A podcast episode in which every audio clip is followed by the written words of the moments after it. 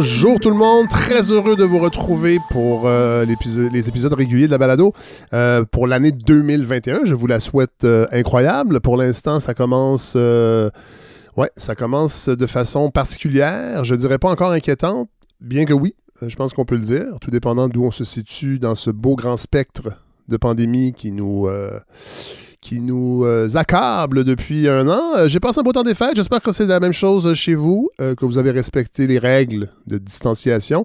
Visiblement, il y a plein de gens qui ne l'ont pas fait. ouais, moi j'avoue que le, le, couvre-feu la semaine dernière m'a rentré dedans. Pas par principe. Ben, en fait, oui, par principe, parce que moi, je respecte les règles depuis le début. Euh, et euh, je n'étais pas de, ceux qui euh, font des parties après 20 h le soir, mais disons que cet aspect-là politique, ce, choix-là, m'a vraiment, vraiment interpellé. Et voilà. Alors, d'ailleurs, plus tard dans l'épisode, on va avoir une longue discussion avec Godfrey Lorando, entre autres sur les arrêts au sol. Moi, ça m'a, ça m'a beaucoup intéressé, cette question-là. j'ai vraiment beaucoup, beaucoup lu euh, là-dessus. Euh, Godfrey aussi, c'est la mission que je lui ai donnée. Euh, et vous allez voir, on n'est pas tout à fait d'accord, mais le segment est assez long parce que c'est une discussion, puis c'est ça que j'aime. C'est ça que j'ai envie aussi de mettre de l'avant cette année. en 2021 pour les épisodes de, qui, nous restent jusqu'au mois de juin, ce, mode de discussion-là, qui est essentiel en démocratie. Donc, voilà, j'ai bien hâte que vous entendiez ça je vais vous parler du, site Internet parce qu'on a travaillé fort là-dessus. Je veux remercier d'abord Jacques Duchesne parce que l'été passé, c'est lui qui m'avait écrit, euh, qui voulait me donner un coup de main pour organiser le, contenu exclusif euh, pour euh, les donateurs de 60 et plus. et on a, on a, commencé quelque chose. ça a été fait vraiment, ça a été construit à partir de rien.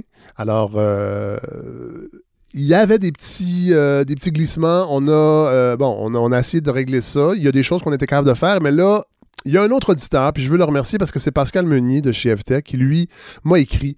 Puis euh, lui m'a dit Hey, j'ai envie de, finir, en fait, tout ce processus-là. On va... Donc, on a fait une refonte euh, qui va faciliter, parce qu'il y avait des problèmes pour les gens qui s'inscrivaient. Il y en a qui ne recevaient pas les courriels, qui n'avaient pas accès euh, à l'espace, au contenu exclusif, malgré le fait qu'ils s'étaient inscrits. Donc, on a, on a migré aussi sur une, sur, sur une plateforme québécoise aussi, parce que c'était pas le cas. On était avec Wix, qui est une plateforme forme euh, américaine. Donc, euh, ben là, tout ça est prêt.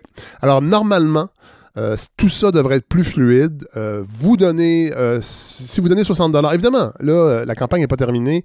vous donnez ce que vous voulez, mais pour ceux qui donnent 60 et plus, vous avez accès à du contenu exclusif. Là, normalement, vous allez recevoir directement un courriel qui vous remercie et qui vous indique que vous êtes déjà inscrit. Vous n'avez qu'à vous connecter sur le site Internet et l'espace privilège. Là, vous aurez les épisodes, euh, entre autres, de Brouillon de culture. Pour l'instant, il y en a trois. Évidemment, il va en avoir plus.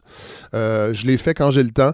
Euh, en, plus des épisodes réguliers de balado et en plus de ce que j'ai à faire pour gagner ma vie. entre autres des chroniques radio et ben, ma participation à l'émission cette année-là. Mais là, vous, vous, allez voir, là, il va en avoir plus. Là, il y en a trois. Il va y avoir éventuellement peut-être des entrevues exclusives. Bon, tout ça est en train de se former. Tout ça, tout ça est fluide, si on pourrait dire. Mais là, une chose est sûre, ça devrait être beaucoup plus simple. Euh, pour accéder au contenu exclusif. Euh, et en fait, ce qui est intéressant, c'est que là, euh, vous allez pouvoir aussi, vous allez avoir un lien dans l'espace privilège où il y a le contenu exclusif pour coller ce lien dans vos lecteurs de balado.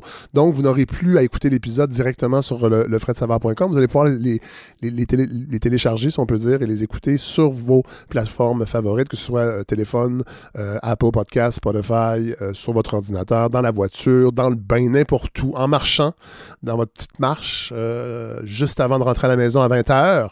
Donc, voilà, ça devrait être, ça devrait être beaucoup plus simple. petite, deux petites, trois petites nouvelles qui m'ont interpellé cette semaine avant de commencer l'épisode. Euh, d'abord, euh, ben, ça nous a étonné. Est-ce que ça nous a étonné? Moi, ça m'a un petit peu surpris, mais euh, le grand patron des services français de Radio-Canada, Michel Bissonnette, qui a été pris, entre guillemets, à se rendre en Floride à son condo. on sait, il y, a eu, il y a eu Pierre Arcan du Parti libéral, il y a eu Yuri Chassin de la CAQ qui est allé au Pérou, et moi, ça m'étonne toujours. Surtout de, je pense, d'un organisme comme Radio-Canada qui se doit d'être exemplaire, euh, qui, euh, ben, qui, dans ses bulletins d'information, euh, informe les gens des mesures gouvernementales.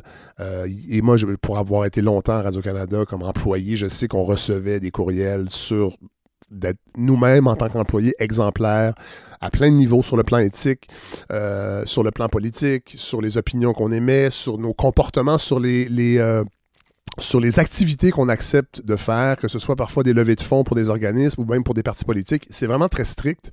Et ça m'a vraiment beaucoup étonné de, voir qu'un grand patron comme lui euh, décide quand même d'aller passer un mois à son condo. Il s'est excusé. Bon, euh, les excuses, on le sait, euh, il y en a beaucoup hein, depuis, depuis quelques années de, de gens connus. bon, et j'ai l'impression que ça va ça cause un tort, en fait, à l'institution.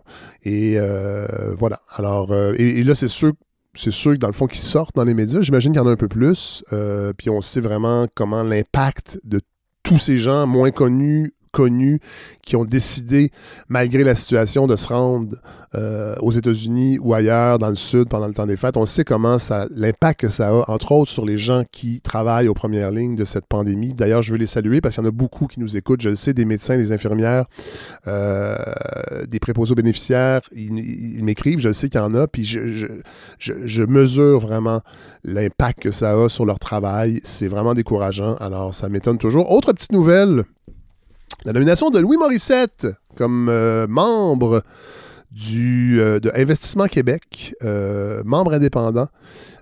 c'est une nomination que le gouvernement Legault a annoncée la semaine dernière. Je pense que c'est jeudi après-midi, qui a, bah, pas fait les manchettes. Je sais en fait, je ne sais pas comment me positionner parce que, bon, Louis Morissette, évidemment, c'est quelqu'un qui pèse lourd dans l'écosystème médiatique québécois. Euh, c'est euh, TV, euh, c'est Véro euh, Télé à Radio-Canada, c'est des magazines, c'est quelqu'un qui, qui, emmène très, très, très large. bon, membre d'Investissement Québec. Sur le plan rémunération, c'est pas, c'est pas, c'est pas, c'est pas la manne nécessairement. Là. Je lisais que la rémunération annuelle des administrateurs a varié euh, l'an dernier entre 16 215 et 34 931 euh, on parle quand même d'une douzaine de réunions. Alors, tout dépendant de, euh, je ne sais pas où on se, situe sur, sur l'échelle. bon, donc on reçoit entre 16 000 et 34 000 Bon, pour 12 réunions, c'est quand même bien payé, mais ce qui m'étonne un peu là-dedans, c'est les qualifications requises pour occuper un poste comme ça. Est-ce que le, on sait que le François Legault aime beaucoup la culture québécoise. Euh, une certaine culture québécoise, disons-le, c'est-à-dire les séries télé, les romans, euh, qu'il aime bien dire qu'il a lu. Euh, bon, pour ce qui est du théâtre, de la danse, de des arts vivants, peut-être un peu plus niché au point dessus, je suis pas certain. enfin, en même temps, c'est pas obligatoire que le premier ministre soit un grand fan de danse contemporaine, mais on, on, comprend parfois l'impact que peut avoir des décisions comme ça quand on favorise un, un secteur de l'activité culturelle au détriment d'un autre. Je sais pas trop me situer euh, avec cette nomination-là. Euh, en fait, je me, questionne sur les qualifications requises. Euh, bon, Louis Morissette a un, bac en marketing et commerce international. c'est un homme d'affaires qui réussit, c'est un millionnaire. On le sait, François Legault aime beaucoup les millionnaires. Hein. C'est comme une, c'est une, comme une figure qu'il aime mettre de l'avant pour la réussite collective. Euh, sauf que Louis Morissette a été, entre autres, longtemps quelqu'un qui, en tant que producteur, son travail essentiellement euh, était de gérer des fonds publics euh, et de se dégager une marge de profit. Euh, on sait comment fonctionne l'écosystème, entre autres de la télé. Euh, la prise de risque n'est euh, pas la même qu'un homme d'affaires qui part à zéro avec une idée, puis qui va en développement, puis qui essaie d'ouvrir des marchés. Là, quand on est producteur télé, ben, on, propose des projets, puis s'ils sont acceptés, ben, on reçoit une somme, et nous, ben, on l'administre. Je dis nous, mais c'est eux, parce que je ne suis pas producteur télé, mais on administre les fonds publics et on se dégage une marge de profit. Du côté de Louis Morissette, ça a très, très, très bien fonctionné parce que KO TV est devenu euh, un des plus grands joueurs euh, dans le milieu de la télé, euh, entre autres. Et c'est pour ça que je suis pas sûr qu'il y aura beaucoup, beaucoup de critiques, si critiques il y a à avoir de cette nomination-là, parce que dans ce beau métier que je pratique, les gens ont parfois peur de parler ou d'être un peu plus critiques, de peur de ne plus travailler, de ne plus être appelé pour travailler sur des productions. Mais je ne sais pas si François Legault tente de se ménager, dans le fond, des sympathies dans ce milieu-là pour les, mois à venir qui vont être difficiles. Euh, la pandémie n'est pas terminée, puis quand elle va être terminée, ben, on va se rendre compte qu'il ben, y a un déficit et qu'il va falloir prendre des décisions. Et bon, je pense pas que c'est euh, je pense pas que c'est le cas. Euh, je n'enlève pas les qualités à Louis Morissette, mais il emmène extrêmement large, tout comme son épouse, Véronique Cloutier, qu'on voit à toutes les sources à Radio-Canada. Alors, j'ai de voir. J'ai hâte de voir comment il va conseiller. En fait, ce que j'ai trouvé ironique, je dois vous le dire, c'est le fait que euh, c'est Louis Morissette, entre autres, qui produit La Maison Bleue, cette série, et euh, Alain Deneau en parle dans son livre Bande de colons.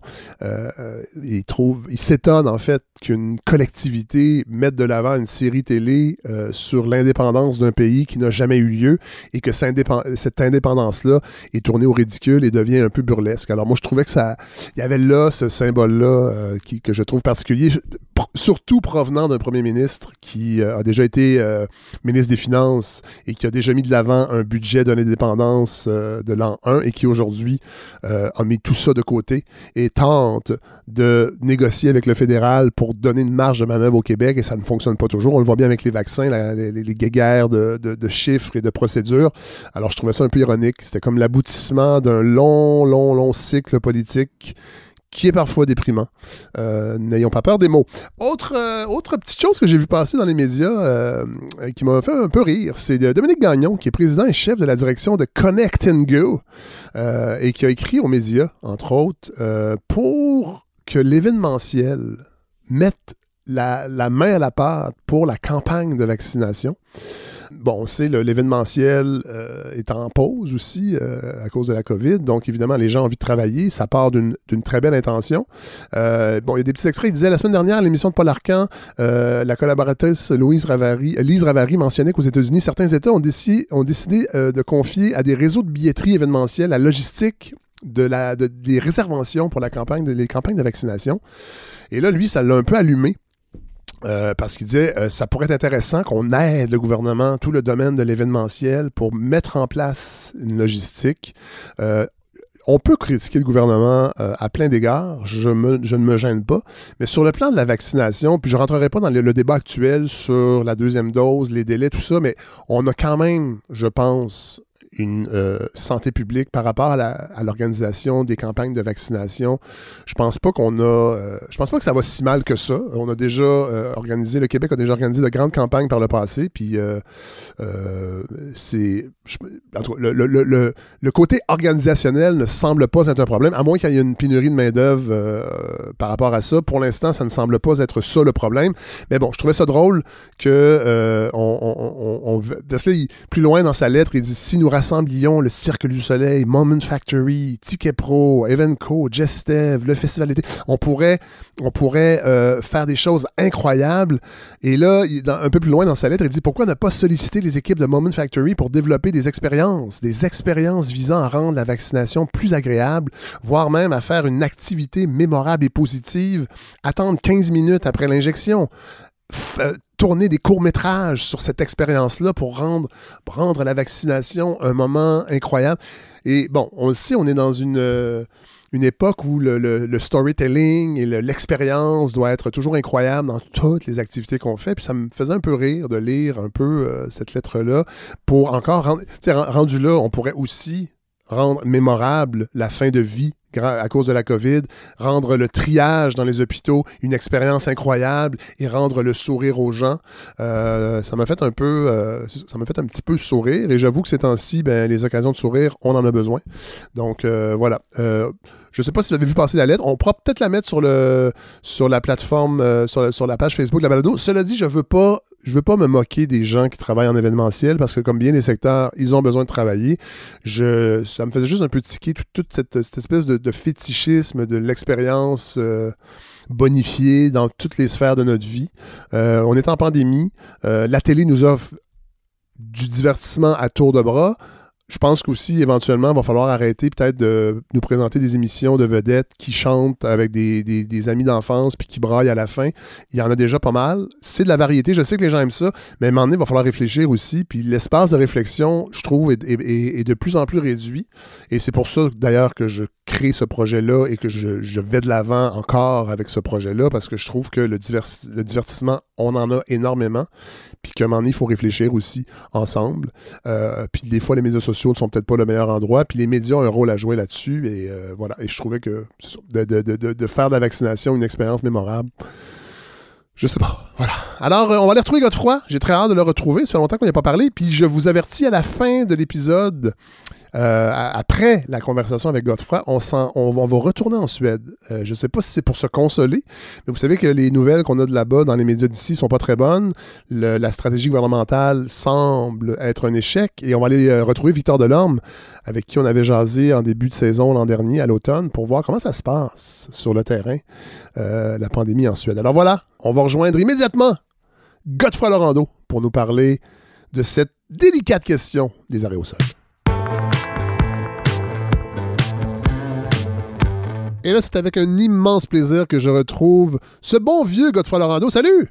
Un bon vieux meuble. Oui. Salut Fred. ça fait longtemps. Mais ça, ça fait longtemps qu'on ne s'est pas parlé. Ben, avec un micro.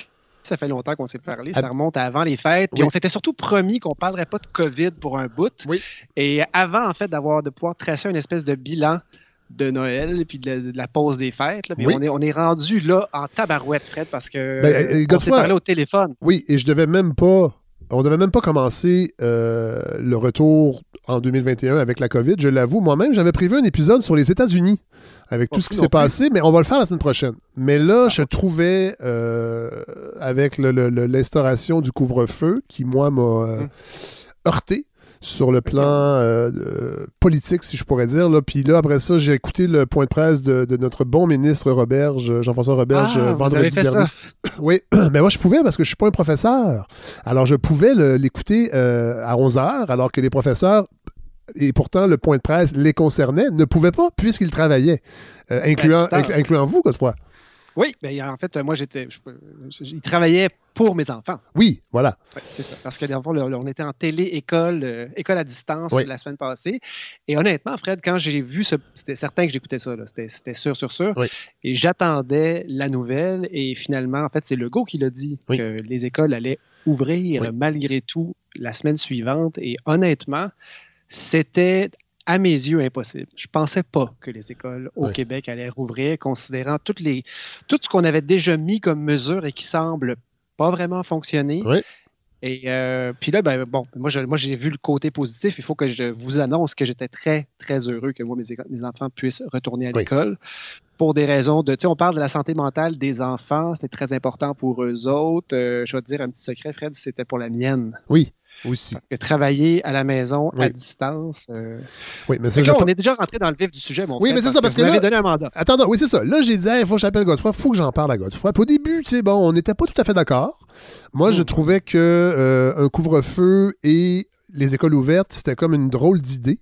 Et là, évidemment, euh, sur les médias sociaux, il y a beaucoup de boîtes, mais il y a des bonnes choses, c'est-à-dire qu'on peut suivre des gens qui sont des spécialistes dans leur domaine et euh, de cette façon s'informer, faire un tri euh, et avoir des, des, opinions divergentes. Et là, je me suis dit, mon Dieu, que ça serait un bon sujet pour Godefroy de tenter de se plonger dans toute cette idée d'aérosol, de ventilation, de virus qui circulent peut-être d'une façon. Et de mort. Et de, oui, voilà.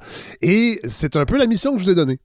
Et voilà. Et donc, est-ce que, quoi penser de la réouverture des écoles au Québec dans le contexte des mesures qui s'accumulent et qui semblent ne pas avoir l'effet voulu? Oui. Le statut aujourd'hui, on est le 14 aujourd'hui, Fred? Oui, on est le 14, janvier. Évidemment, les gens, les gens nous écoutent le 16 janvier, euh, à partir du 16 janvier, parce que l'épisode est mis en ligne le samedi, mais nous, on est jeudi présentement, mm-hmm. en fin de journée. J'imagine qu'il ne se passera pas grand-chose de nouveau d'ici là, de grosses nouvelles pandémiques. Je, serais bien surpris. Mais à ce jour, on est comme sur un plateau très, très, très haut à 2300 cas, 2000. Et malgré qu'on vient de passer des fêtes euh, relativement confinées tous. Il paraît, mais il paraît que non. J'ai eu toutes sortes de, de, moi, en tout cas, dans mon entourage, ah. moi inclus, évidemment, j'ai respecté euh, la distanciation. Il n'y a pas eu de party. Il y a eu un, Zoom, en fait, avec la famille qui a été un petit peu euh, cacophonique. Mais euh, c'est ça. Et là, je me rends compte que non, dans, dans les entourages élargis, il y a plein de gens qui ont eh fait des parties, qui se sont rencontrés. Euh, sauf que c'est ça. Et là, je me disais, bon, là, l'histoire de, des arrêts au sol, moi, ça m'interpelle beaucoup parce que ça semble être une nouvelle donnée euh, que les autorités au Québec, les autorités officielles, que ce soit politiques ou même de, la santé publique, ne semblent pas euh, y accorder autant d'importance que certains spécialistes. C'est pour ça que j'avais envie de, que, vous vous penchiez sur cette question. là, Fred, est-ce qu'on se fait un 12 minutes dans un épisode normal ou est-ce qu'on est dans un, épisode particulier? C'est un épisode. En fait, je vous laisse aller. Il n'y a pas de 12 minutes. Euh, là, il faut faire attention. faut faire attention. Euh, on n'arrive pas avec des, des, vérités qui, sont, qui, sont, qui sont fermes. Et on, c'est une discussion, appelons-la comme ça, une discussion citoyenne. Il faut, quand même rappeler que vous avez une formation scientifique, Godefroy, et en plus, vous êtes le petit-fils d'André Laurando. ben, je pense que la, la, seconde donnée est plus importante que la première. Mais oui, j'ai un bac en bio, puis bon, mais je suis surtout quelqu'un qui est extrêmement curieux et qui n'a pas je vous, ai, je vous, ai, souvent dit, fait, ceux dont lesquels je me méfie le plus sont ceux qui ont l'air trop certains. Voilà. Et on s'est même fait prendre euh, nous-mêmes, à, à force de, chroniquer des éléments de la pandémie au fil euh, de la, deuxième saison de notre émission, de ton émission. Et puis, euh, ben, en réécoutant les épisodes, je me disais, ah, ben voyons, j'avais donc bien l'air certain. Or, la seule chose qu'on sait dans ce cas-ci, et surtout dans le cas de, de la réflexion d'aujourd'hui. On est dans la meilleure compréhension possible. On avance tranquillement. Et d'ailleurs, Fred, je commence avec euh, un article. Je me suis abonné au Atlantic. Oui. Revue, euh, revue euh, Bonne mensuelle. Idée. Bonne idée. C'est important de payer pour des, des, des, des médias qu'on aime. Hein? Absolument. Vous avez bien raison. La campagne n'est pas finie. médias indépendants. La campagne de la balado n'est pas finie. OK. Bon, à écoutez, un article dans, dans The Atlantic qui est sorti dans le numéro de janvier et il a été publié en fait en décembre sur Internet. C'est une espèce de bilan là, sur les, les, les éléments positif que la COVID et cet, immense euh, vortex scientifique va avoir à très, très long terme. Il y a plein, plein d'exemples, euh, parce que la réalité, c'est que, euh, bon, c'est un, texte de Ed Young qui couvre la, santé et la science au Atlantique régulièrement. Et donc, lui parle d'un pivot. Tous les scientifiques de la planète se sont virés de bord en 3-4 semaines pour faire quelque chose en rapport avec la, la COVID. Euh, à cause de l'attention médiatique, à cause de, l'importance des enjeux, mais aussi à cause de l'argent, donc certains par opportunisme, certains par pur intérêt scientifique. Et les éléments positifs, par exemple, j'en nomme un comme ça, de mémoire, euh, les infections virales ont toujours eu parfois des conséquences un peu bâtardes à très long terme. Donc, des, conséquences un peu bizarres, des, des, pathologies cardiaques, des problèmes de d'infections à très long terme qui sont un peu mystérieuses et très peu de gens les ont et ça ne nous intéressait pas vraiment. Il n'y a pas de recherche là-dedans. Et là, à cause de la COVID et ce qu'on appelle les long COVID, donc les cas lancinants de COVID, ben, ça ce qu'on va réussir à trouver sur l'impact de ce virus en particulier risque d'aider beaucoup les autres gens qui sont aux prises avec des, des, conséquences à très long terme de d'autres virus. Donc, c'est intéressant. Un élément euh, évidemment plus plus sombre, c'est le fait qu'il euh, y a un fouillis, en fait. Vous l'avez un peu euh, envisagé, là, vous l'avez dit tantôt. Il y a tellement de monde qui font de la recherche en ce moment sur la COVID et il y a aussi des analystes un peu improvisés qui ramassent des données, euh, qui font des méta-analyses qui ne sont pas révisées par les pairs. Et il y avait ce qu'on appelait un, en fait, le franchissement de certaines limites entre les branches de la science. Et on se trouve à avoir des démographes qui font finalement des papiers sur euh, l'épidémiologie, et inversement, des spécialistes d'autres choses et qui nous parlent des poumons. Et ça fait qu'on se ramasse avec une espèce de vision tunnel. Tout le monde veut écrire à vitesse grand V. Et je lisais qu'il y a plein de conseillers à la santé publique qui doivent résumer aux politiciens bon, ce qui se passe dans les médias et qui maintenant perdent un temps fou à débusquer euh, des choses qui circulent sur Internet, entre autres, mais qui peuvent passer, qui ont le vernis scientifique, et donc des, des gens qui étaient sollicités très rarement pour simplement clarifier certaines données une fois de temps en temps, travaillent presque à temps plein maintenant pour démêler euh, ce qui sort sur Twitter un sujet après l'autre. Puis quand on s'est parlé en fin de semaine, Fred, samedi, vous m'avez dit, vous, étiez dedans, Fred. Vous, étiez, euh, vous étiez, comme on dit en sciences, décrissé. Oui. parce que vous me parliez, vous aviez là comme aberré par l'immense amoncellement de preuves qui allaient contre finalement le, l'ouverture des écoles, euh, puis on pourra ben, L'ouverture des écoles, dans certaines conditions, parce que je suis d'accord avec vous, il, faut, il faut que les écoles soient, euh, s'ouvrent. Euh, Mais quand je vous ai parlé, là, vous étiez dans un mode particulier, puis j'ai compris, Fred, en allant jouer sur Twitter, c'est qu'il y, y a vraiment des, des, des amoncellements, il y a des, des, textes et des textes et des textes de recherche qui vont nous prouver que, et tu sais, il y a des références sérieuses et tout, j'en ai décortiqué plusieurs à mon grand dame, c'est pas toujours le fun à faire, mais on, à un moment donné, on ne sait plus. Et c'est justement là qui est intéressant, c'est qu'il y a une tension entre l'urgence de la situation actuelle, qui fait qu'il y a plein de monde qui écrit en même temps sur ce sujet-là, et en même temps, il y a une tension sur, au niveau de la recherche de consensus qui, eux, vont aller servir de guide pour les vraies politiques qui sont mises de l'avant par les santé publiques de tous les pays. Et, tout ça ne marche pas à la même vitesse. Donc, si vous suivez ce qui se passe sur les médias sociaux, sur Twitter, puis, puis on embarque dans un fil de pensée, c'est vraiment possible de se faire carrément happer et de, euh, de devenir, pas parano, mais d'être vraiment impacté par, par tout ce qu'on peut y lire, parce, qu'on a, parce que souvent, on va lire un enchevêtrement, une citation et euh, et puis, euh, ça, finit par être troublant. Et donc, euh, je me suis intéressé un peu. Euh, j'ai repris un article du Devoir de, décembre où on se plaignait que, en fait, c'était ça le titre, est-ce que le Québec adapte assez rapidement ses mesures de santé publique? C'est un peu ça qu'on peut lire un peu partout. J'ai entendu à Dutrissac une entrevue ou un autre sur Cube Radio où on accusait l'INSPQ et la santé publique de fonctionner comme des bunkers ou pire, Fred, comme des églises. Et spécifiquement, Don Shepard de l'Université McGill, lui, qui est directeur de l'initiative interdisciplinaire en infection et immunité de l'université, lui parle d'une mentalité bunker. Et il devrait, il dit qu'il faudrait qu'il y ait une certaine ouverture aux rapports qui proviennent de l'extérieur. Euh, par contre, il y en a d'autres aussi qui disent que euh, l'INES PQ euh, et l'INES 3S euh, ont une certaine indépendance scientifique et quand même rassurante. Et c'est arrivé depuis les derniers mois où ils ont produit des rapports qui allaient un peu à l'encontre, qui mettaient en porte-à-faux finalement euh, le ministère de la Santé ou encore la santé publique ou le ministère de l'Éducation en leur disant euh, ben, vous devriez faire des demi-classes au secondaire ou au primaire alors qu'il n'y avait pas du tout les professeurs pour le faire. Mais eux sont là donc pour finalement répondre aux questions de la santé publique, mais le problème serait en fait le délai qui est entraîné par tous les processus de consultation et de validation. Mais ce que ça donne, c'est que finalement, on reproche à, à nos mentors, à nos bons, si on veut, de la santé publique ici et au, niveau canadien aussi, puis un peu à l'OMS de la même façon, d'être très conservateur. Donc, de ne pas, de pas vraiment réagir assez rapidement. Et ce n'est pas une attaque généralisée que j'ai su, mais on le reproche. Un certain conservatisme. Et dans le cas des écoles, euh, ben là, c'est extrêmement intense parce que là, on est, nous autres au Québec, là, face à une situation qui est critique. Je n'ai pas besoin de vous répéter euh, ce, qui arrive, euh, mais les semaines à venir sont très, très inquiétantes. Il y a déjà plein de mesures qui sont mises en place. Or, ça ne fonctionne toujours pas. Puis là, on va ouvrir les écoles sous prétexte que, qu'est-ce qu'on nous dit? Ben, les écoles sont relativement sécures, les éclosions sont finalement limitées et l'importance de l'école est pratiquement impossible à évaluer tellement les impacts à long terme vont être immenses. Mais par contre, si vous allez voir sur Twitter, si vous lisez, euh, pas juste sur Twitter, sur Twitter, mais des gens qui vont contredire un peu cette, façon de faire-là, vont dire que l'école primaire, la rouvrir maintenant, c'est un mauvais choix parce que, je donne un exemple, finalement, les enfants qu'on disait très peu contagieux sont peut-être ceux qui ont rentré les virus dans les maisons, malgré tout, sans qu'on s'en rende compte. Euh, quand on parle de l'aération qui serait pas si mal, mais finalement, tu as d'autres rapports qui vont dire, ben non, c'est n'importe quoi.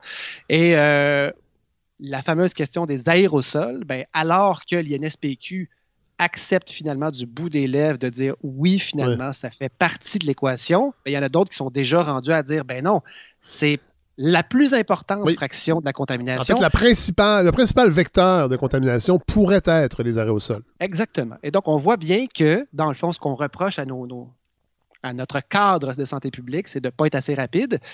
Fait que là, il faut se questionner. Oui. Il faut se questionner parce que là, on suit. Qu'est-ce qu'on qu'est-ce qu'on préfère faire? Et donc, je retourne, Fred, à l'initiale de notre conversation, c'est-à-dire la fameuse conférence de notre ministre de la Ventilation. D'ailleurs, vous me disiez qu'il avait eu l'air d'un vendeur de chars, ce ministre Roberge. Usagé. Et là, je, usagé, et j'aimerais vous le décrire un peu différemment, parce que je m'attendais à un vrai vendeur. Mais ce que j'ai vu, là, je vais vous dire ce que j'ai vu, Fred, et là, vous, les gens vont peut-être comprendre qu'en réalité, je suis une une bitch, mais assez terrible, pour ceux qui ne le savent pas. mais je me suis vraiment dit ça. Alors, allons-y pour un peu de poésie. Oui. Euh, si vous pensiez l'avoir à l'émission un jour, c'est peut-être maintenant que ça, ça tombe non, à mais, non, mais euh, Godefroy, vous le savez, je l'ai déjà un peu dit, mais il y a des mm-hmm. auditeurs qui m'ont écrit recevoir des politiciens, euh, pour l'instant, c'est pas dans les plans de la balado. Euh, et je sais qu'il y en a qui m'écoutent parce qu'ils me le disent, mhm. ils m'écrivent. Euh, mais j'ai envie, en tout cas, de continuer à mettre les politiciens de côté parce qu'on les entend beaucoup ailleurs aussi. et j'ai envie de plus être en périphérie du discours mhm. politique. avec des, intervenants qui ne sont pas du domaine politique. Alors, mais. Alors, Fred, alors, alors, gênez-vous pas. C'est ça un peu en résumé. C'est surtout un exercice de style que je vais faire, mais je, me, je me, suis vraiment dit ça. Connaissez-vous, Fred, les jeunes entreprises? Dans les années 90, ça, faisait le tour des, écoles secondaires et on embarquait, c'était pour, pour motiver l'entrepreneuriat chez les jeunes, l'entrepreneuriat chez les Québécois qui n'est pas très développé. Là. Mais de plus en plus, mais euh, à une époque, c'était. Oui, c'est ça. Grâce sans doute aux jeunes entreprises, mais il fallait que tu partes un projet réel pour vendre quelque chose. Et je me dis, Jean-François Roberge, c'est le genre de gars qui aurait parti une super idée de drap santé euh, à vendre dans sa famille et tout, juste au bon moment à Noël et passer pour vraiment un un espèce de gars vraiment futé, vraiment d'affaires, et que depuis ce temps-là, finalement, il, se croit. Et puis, il a l'impression qu'il met des bonnes idées d'avant et que ce gars-là, dans les derniers mois, aurait genre vécu une espèce de souffrance. Il aurait vécu quelque chose de très, très, très difficile. Et là, ce qui reste, c'est comme un gars qui a déjà pensé qu'il avait quelque chose de spécial et qui l'a plus vraiment.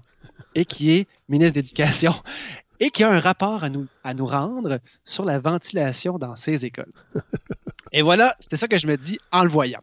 Et j'ai pas d'extrait, par contre, de, de Roberge parce que je trouve qu'il n'a vraiment pas dit grand-chose d'intéressant. Sinon, rassurez-vous, euh, les écoles sont bien ventilées, grosso modo. Et, en fait, il y a 3% de problématiques, mais sinon, tout va très bien tout va très, très bien. Je vous laisserai faire un petit mot là-dessus, Fred, parce que je sais que vous avez un peu euh, débusqué. Euh, bon, vous avez lu un peu Thomas Gerbet comme moi.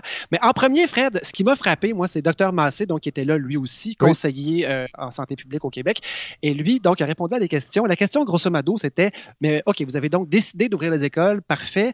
Ça aurait pris quoi pour les fermer? Où est votre niveau d'acceptation du niveau de transmission dans la communauté où là, vous allez fermer les écoles? Et finalement, sa réponse, on le comprend, c'est on ne veut pas les fermer les écoles, il ne faut pas les fermer, c'est le premier extrait. Une, partie de l'enseignement au secondaire se fait euh, déjà euh, par euh, du téléenseignement.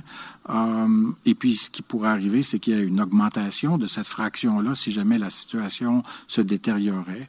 du côté du, du primaire, ben ce qu'on pense, c'est que la, présence des, enfants, des élèves, euh, elle est essentielle pour leur apprentissage, pour leur santé mentale, pour leur socialisation.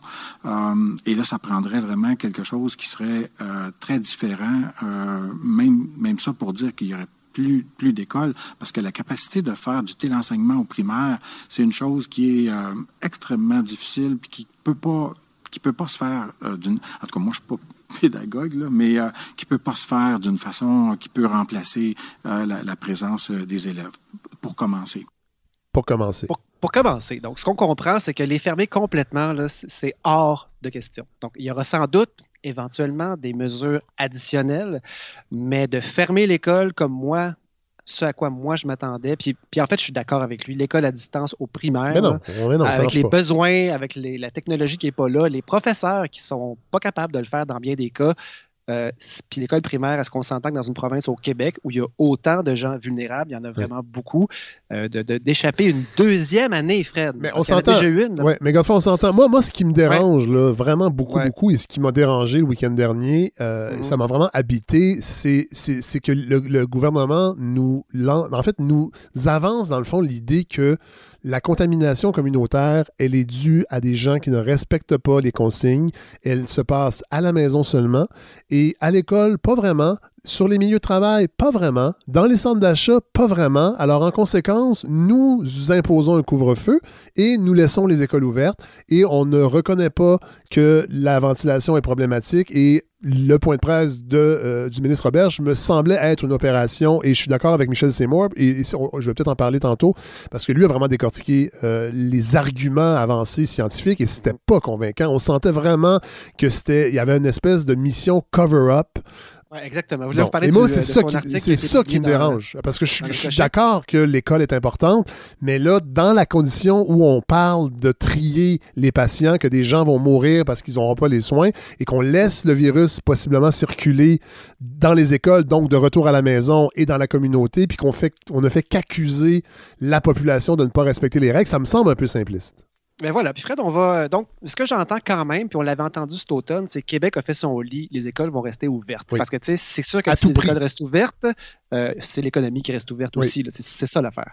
Euh, D'ailleurs, euh, Godefroy, je, je, je, une dernière parenthèse, je vous laisse euh, poursuivre, mais dans le même point de presse, le docteur Massé l'a dit il l'a dit à un moment donné. Oui, c'est bon pour l'association, puis il faut quand même le dire, ça permet aux parents de travailler. Il l'a dit. Absolument. Bon, alors, euh, ça, c'est une belle candeur, au moins, pour une fois, on, dit les, vraies choses. Et parlant d'aveu, Fred, il y a quelque chose que j'ai vu citer nulle part, mais dans mes notes, euh, je, les bien, je l'ai bien écrit. Euh, on a posé des questions au docteur Massé et tout, et on, demandait on lui demandait pourquoi est-ce qu'au départ, on n'a pas imposé le port du masque dans différentes circonstances, et il a répondu parce qu'on n'en avait pas assez. Oui. Et, ça, et ça, on s'en doutait à l'époque. On s'en a, jamais entendu. On en a parlé à la balado, oui, tout à ben fait. Et c'est pour ça que quand il a dit, ben, mettre des ventilateurs et des purificateurs, ça, ça, induirait un faux sentiment de sécurité. On nous servait les mêmes oh. arguments à l'époque du masque, alors qu'on savait visiblement. Et là, il y a des gens qui disaient je reçois des échos dans les ministères, il n'y en a pas assez. Ça me rappelait, on je me disais, on, retourne à ces arguments-là encore de faux sentiments de sécurité. Après un an de pandémie, moi, les bras m'ont tombé.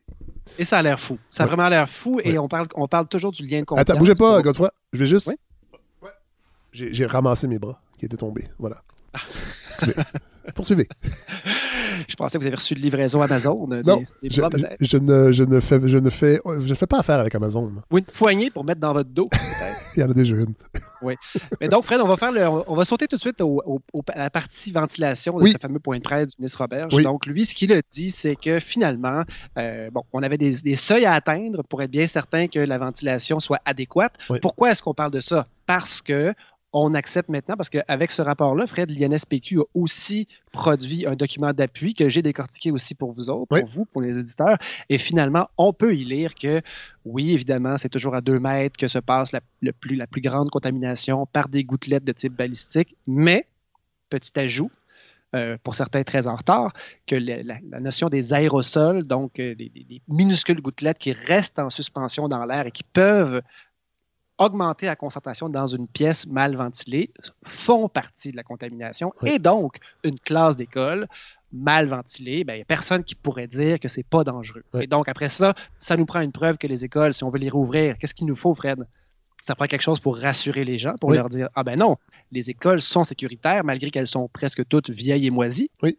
Ah, elles sont tellement mal ventilées, Fred, qu'elles sont moisies. Oui. Alors, j'imagine que ça, ça, devrait bien aller.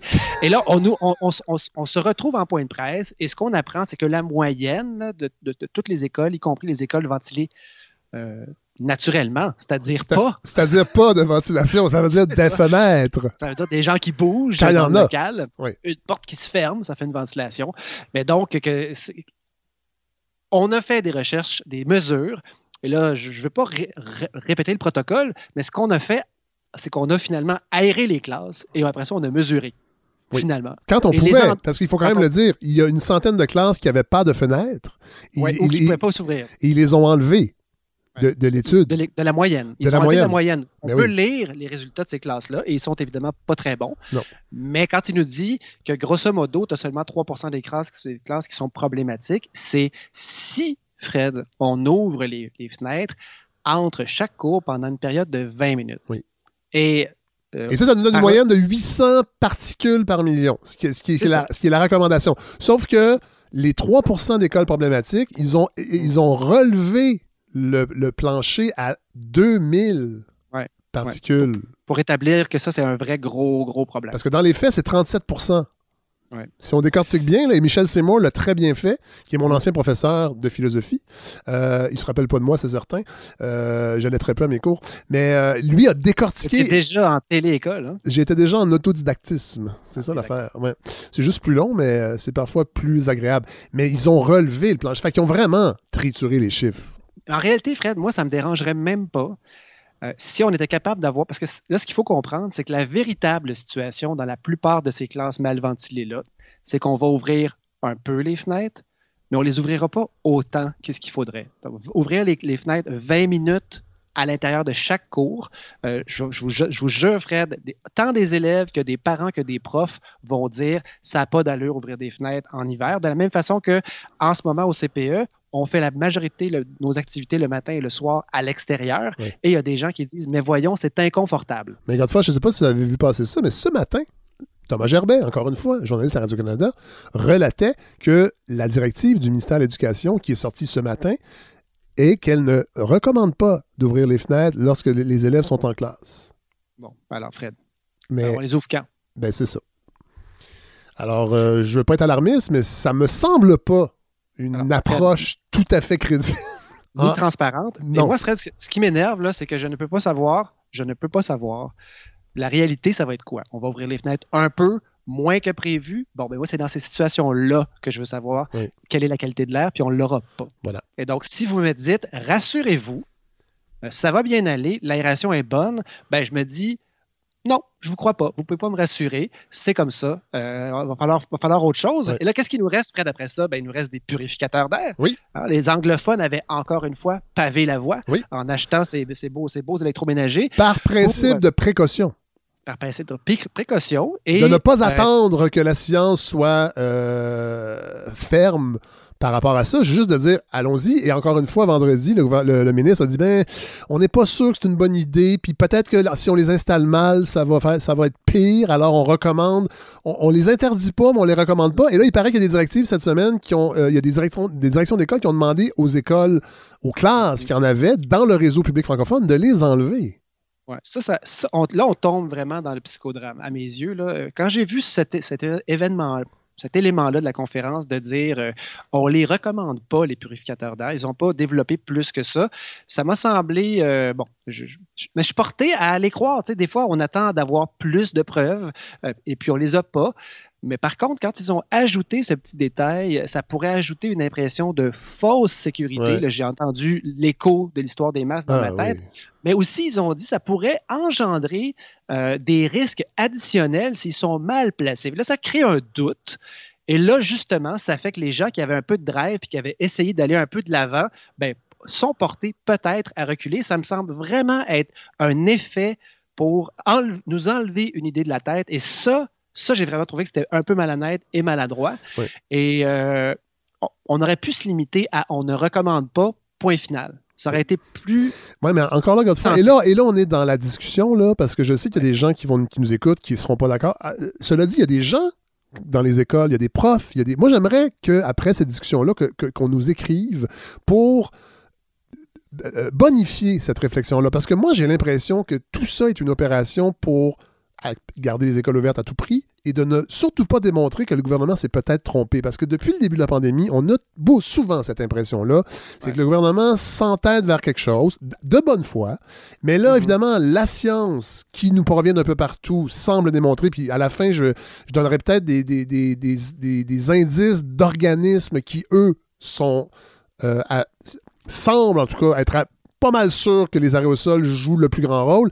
À un moment donné, c'est qu'on a l'impression qu'il y, a un calcul politique aussi là-dedans pour ne pas perdre la face. Absolument. C'est ça qui, moi, c'est ça qui me dérange.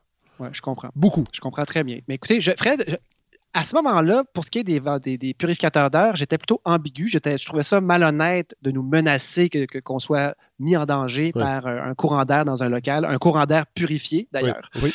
Euh, bon, mais je me dis peut-être. Mais là, je suis tombé en faisant mes recherches sur une entrevue de Mme Caroline Duchesne, qui est une grande spécialiste canadienne des bioaérosols. en fait, c'est professeur titulaire au département de biochimie, de microbiologie et de bioinformatique de l'Université Laval.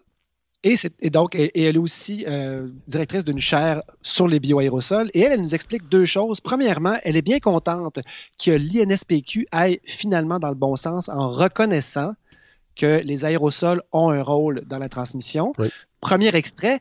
Deuxième extrait ensuite, Fred, on peut écouter le premier, puis on, je, pense... je pense que là, on commence à être en, en auto. on commence à comprendre vraiment que, comment ça se passe. Donc, c'est vraiment plus dans les airs que ça se passe qu'au niveau des positions puis des gouttelettes qui ont plus des comportements balistiques. Donc, ça, c'était un, ah. une entrevue à la première chaîne. Et euh, elle ajoute ensuite, à propos des, euh, des, purificateurs d'air, et là, ça commence intéressant, c'est qu'elle, elle a dit, euh, elle, elle, a déjà conseillé pour un autre, un autre projet du même type, un autre document de guide pour les, cabinets de dentisterie, l'utilisation de ces mêmes purificateurs d'air et elle les a recommandés en disant ils sont efficaces. Et voici ce qu'elle dit. Dans le cabinet dentaire. Mais là, vous voyez que ce n'est pas du tout le même scénario. Dans un cabinet dentaire, vous avez un patient sur une chaise.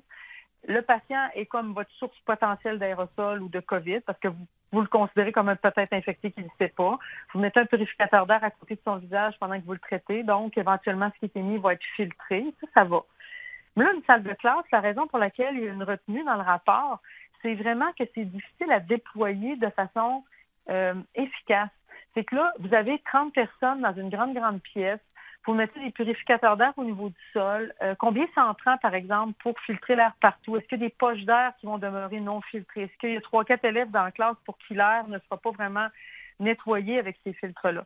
Combien faudra en mettre? Est-ce que c'est, c'est quelque chose qui pourrait éventuellement même parce que l'air, après être filtré, comme rejeté dans la pièce, parce que ça pourrait créer des courants d'air qui font en sorte qu'une personne infectée ben, projetterait des aérosols en direction de quelqu'un d'autre. Et voilà. Et donc, c'est un, un, appareil qui est efficace si vous savez où est la source finalement d'aérosols infectés. Et dans le cas d'une classe de 28 élèves, 30 élèves, ben, où est-ce qu'on met, où est-ce qu'on met la machine? Quelle taille elle doit avoir pour filtrer un local au complet? Euh, elle, puis elle, a révisé le document de l'NSPQ en disant, ben, je peux pas, je peux pas conseiller l'achat massif de ces appareils-là parce que ça va être marginal, en tout cas l'effet pour l'instant, même si ce qui rentre dans la machine sort effectivement pur. Le problème, c'est que ça, pourrait très bien être le même air qui se fait filtrer alors que des, des, grandes portions de la classe ne le seraient pas. Alors moi, à ce point-ci, ben écoutez, si on est mieux, évidemment, moi c'est l'argument de ça pourrait être dangereux de les installer, ça c'est autre chose, mais de dire malheureusement on ne peut pas s'appuyer sur des purificateurs d'air pour se rassurer, je me retourne sur, il va falloir ouvrir les fenêtres, mais rappelez-vous Fred, notre ministre Roberge, là, il nous avait dit vous allez voir, les enfants vont avoir une récréation le matin à l'air frais et une récréation l'après-midi à l'air frais. Vous en rappelez-vous? Oui. Il disait ça. Bon, mais ben là, on va avoir de l'air frais, Fred, matin et soir, mais dans la classe. Mais moi, ce qui me dérange là-dedans, Godefroy, c'est que on a quand même l'impression que le gouvernement est toujours deux coups en retard. Euh, Absolument. Toute cette réflexion-là, on aurait pu l'avoir cet été peut-être, sachant que les écoles, de toute façon, puis c'est ça aussi, puis je comprends là, que politiquement, c'est pas cool parce que ça pourrait vouloir dire que le gouvernement doit avouer que les écoles sont dans un très piteux état et que, euh, y a, moi j'ai vu des estimations qu'installer euh, des purificateurs d'air dans toutes les écoles publiques du Québec, ça coûterait entre 90 et 100 millions. Mais, mais mm-hmm. rappelons que des pandémies comme ça, malheureusement, je pense qu'il va en avoir d'autres. Euh, et on pourrait, puis la balado va peut-être le faire, éventuellement parce qu'on va faire des liens éventuellement entre la crise environnementale et les pandémies, euh, les monocultures, euh, la dévastation de, la biosphère. Donc ça serait un investissement à faire éventuellement. Puis euh, on, ne les aura peut-être jamais les chiffres, mais là on le sait que les écoles anglophones les ont installés. Fait va y avoir un comparatif. qu'on est-ce qu'on va être capable d'avoir les chiffres? Puis là, je ne vais pas tomber dans les théories du complot. Mais la situation, visiblement, elle est très grave, mais j'ai l'impression qu'elle est grave dans, certains, dans certaines sphères et dans d'autres, on est un petit peu leste. On se dit, puis en Angleterre, présentement, il y a un gros débat parce qu'il y a une, euh, en commission parlementaire, il y a une, euh, une responsable de la santé publique qui a avoué, et c'est une première en Angleterre, que, dans le fond, le gouvernement, sa, stratégie, c'est euh, de laisser circuler le virus chez les plus jeunes et de d'isoler les gens qui sont à risque. Et c'est pour ça qu'on on laisse les écoles ouvertes et qu'on espère que l'immunité collective va se euh, s'acquérir de cette façon-là. Évidemment, ici, est-ce qu'on en est là? Mais je regarde les décisions qui se prennent parfois et je me, je suis en train de me dire, coudon, est-ce que c'est ça qui est en train de se, passer? Et je vais mettre le, texte euh, qui, dévoile mm. ça. Euh, c'est un média indépendant anglais. mais et ça, ça, rejoint aussi la déclaration de Great Barrington que j'ai découvert la semaine dernière, que je ne savais même pas qu'elle existait. Euh, je ne sais pas si vous en avez entendu parler, Godefroy, de cette. Oui, euh, absolument. Ben oui, ben oui. Des, un regroupement, c'est de, ce sont des médecins. Ben en fait, en fait c'est euh, l'American Institute of Economic Research, qui est un think tank de droite, membre du réseau Atlas, qui est un grand réseau qui, qui, a plein de think tanks, entre autres l'Institut économique de Montréal adhère au réseau Atlas. Euh, c'est euh, euh, l'American Institute of Economic Research travaille en partenariat avec un autre institut qui a été fondé par Charles Koch, les, deux magnats du pétrole. Il y en a les deux frères Koch qui c'est des libertariens qui veulent. Et dans le fond, l'idée, c'est les plus faibles ne s'en sortiront pas. Laissons les plus les plus forts génétiquement parlant ou sur le plan immunitaire avoir une vie normale pour ne pas fermer l'économie. Là, je ne dis pas que le gouvernement adhère à ça, mais je sais qu'il y a des pédiatres, entre autres euh, dans, le texte euh, sur le site Ricochet, encore une fois, on parlait de la docteure Annie Janvier, qui est pédiatre au, euh, CHU Sainte-Justine, qui a signé cette déclaration-là, la, déclaration de Great Barrington, et qui adhère, dans le fond, à l'immunité collective. Et ça, ça a été démenti par l'OMS, par le docteur Fauci aux États-Unis. Donc, là, on, là, on sort on, élargit un peu la réflexion et je, vous le dis, là, on ne je tombe pas dans le, le, complot. Je dis pas que le gouvernement Legault adhère à ça. Euh, et c'est ça. Moi, je suis vraiment là-dedans euh, ces temps-ci. Ben, moi, je suis resté, je suis resté, Fred, une marche, une marche à côté de, ce que vous soulignez là, parce que j'avais, je manquais de temps pour aller fouiller aussi creux, et ça reste de la spéculation. Tout à fait. Et j'ai l'impression, j'ai l'impression, Fred, d'avoir, ben oui, c'est sûr, mais j'ai l'impression qu'on a suffisamment de d'explications qui pourraient motiver leur, ne serait-ce que pour sauver la face politiquement, maintenir l'économie ouverte. Euh, ça, me j'ai pas l'impression qu'il manque tant de morceaux. Et aussi, il y a la, la, compétence de ces politiciens-là qui n'est pas infinie, qui est juste ordinaire par moment, et qui finalement qui prennent des décisions euh, bon, sur des questions extrêmement pointues. Moi, je vois le go en ce moment là, euh, en train de. C'est l'équilibriste, Fred. Il marche, il marche sur une crête entre deux, précipices. Et là, plus j'y pense, plus je me dis, attends, mais il n'y a, pas, a, pas, a pas deux précipices, il y en a bien plus que ça. D'un côté, il y a l'économie qui pourrait s'effondrer complètement. Une pente extrêmement dangereuse dans laquelle il ne veut pas aller. De l'autre côté, il y a la santé des gens. Il pourrait y avoir des dizaines de milliers de morts. Ça, ça, il y en a déjà. On est à 8000 morts on est à 8 On n'est pas, encore à des dizaines de milliers, mais on, on, approche d'une situation critique. En fait, on est rendu à la situation critique et ça pourrait devenir catastrophique. Et après ça, rajoute un autre palier, près d'un autre précipice, euh, celui de l'école, celui de la santé mentale des gens, euh, celui de, générations d'enfants qui vont avoir poché une année l'année passée, qui pourraient en pocher une autre cette année. Et donc, si tu as des précipices sur trois côtés différents, tu es debout sur une aiguille. Oui et de tous les côtés. Fait que là, dans le fond, quand la santé va un peu mieux, qu'est-ce qu'on fait? Oups, on fait comme au printemps dernier, on réouvre l'économie au plus vite. Là, maintenant, c'est le, là, c'est, là, c'est, le, c'est la santé vraiment qui s'effondre le plus. Et là, on maintient l'école à bout de, à la dernière seconde. Est-ce qu'il va la fermer ou pas?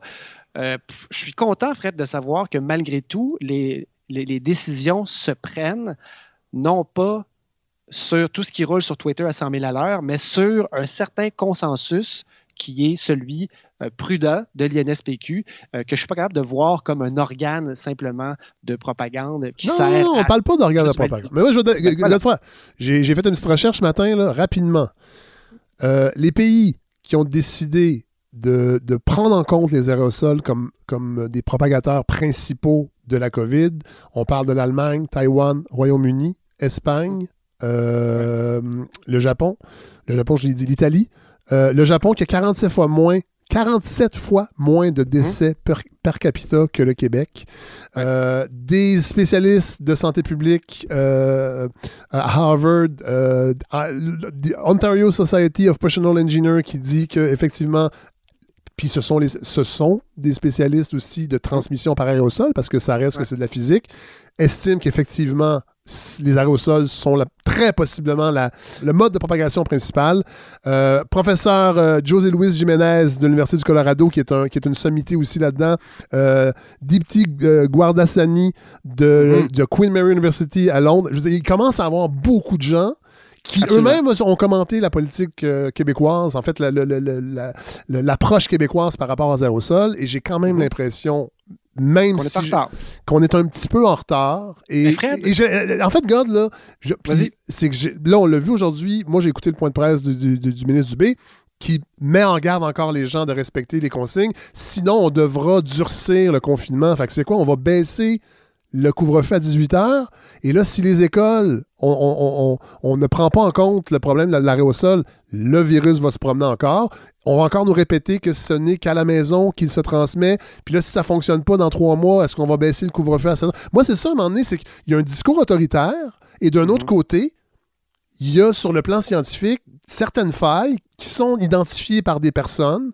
Le discours de contestation est de plus en plus mal accueilli. Les gens adhèrent aussi. Il y a 70% des gens qui sont d'accord avec ce qui se passe. Moi, j'en fais pas partie. Bien que je suis d'accord sur certains points, que l'école doit rester ouverte, mais là, présentement, si bientôt on va trier les gens qui vont être soignés, puis ceux qui seront plus soignés, puis qu'on laisse les écoles ouvertes, puis qu'on dit aux gens de ne pas installer rien parce qu'on n'a pas de preuves béton, Mhm. Euh, je trouve que là, il y a quelque chose de problématique. Mais Fred, pour, Et on, va suivre, on va suivre ça, évidemment. Par rapport aux écoles, Fred, euh, par rapport aux écoles, euh, mettons qu'on dit on ne peut pas mettre de purificateur d'air, ou en tout cas, mettez-en si vous voulez, mais je pense pas que ça vous sauve. Moi, je retiens vraiment que les fenêtres doivent être régulièrement ouvertes. Et je pense, j'ose espérer que dans les écoles où c'est nécessaire, ça va être fait. ça, c'est un des, un des éléments. C'est pas très convaincant, mais c'est. Laisse-moi aller un petit peu. Euh, tu as, rajouté aussi les masques chez les cinquième et les sixième années. Moi, j'aurais fait ça, ça fait des mois, euh, évidemment. Bon, exemple. Dans une, dans une, mais là, c'est fait. fait ça veut dire que là, on réouvre les écoles avec ces deux critères-là. Et Là, l'INSPQ l'a avoué, a, dit d'accord, euh, la propagation. Oui, mais c'est fait, c'est fait. Et euh, à la prochaine fois qu'il y aura une lettre de 350 médecins ou etc., peut-être qu'ils iront un pas plus loin. Fred, en lisant euh, là-dessus sur les aérosols, parce que finalement, le fond de la question, c'est vraiment ça dans toute cette affaire-là de la ventilation et des écoles. Il y a ça, puis la propagation par les jeunes. Ça, c'est un autre volet, j'y touche pas. C'est trop compliqué. Mais juste l'aération. Mais pendant longtemps, on a dit que c'était pas le cas, et là, il y a de plus en plus de science les études nous démontrent que c'est peut-être même beaucoup, beaucoup de ce côté-là que la propagation se fait. Absolument, mais j'ai pas lu là-dessus, fait que je peux pas approfondir là-dessus, fait que j'irai pas. Mais les aérosols, j'ai commencé à en accumuler un peu. Et dans le fond, un des éléments, Fred, c'est vraiment intéressant pour le qui, explique que c'est si difficile pour les organisations mondiales euh, ou les grandes organisations de santé publique d'admettre ça, c'est que au début des années 1900 euh, on commençait vraiment à avoir un portrait de comment des, épidémies se déplaçaient et se propageaient. Et on était en train de faire oublier aux gens, euh, en train de les convaincre que ce n'étaient pas les mauvaises odeurs qui transportaient ben la maladie.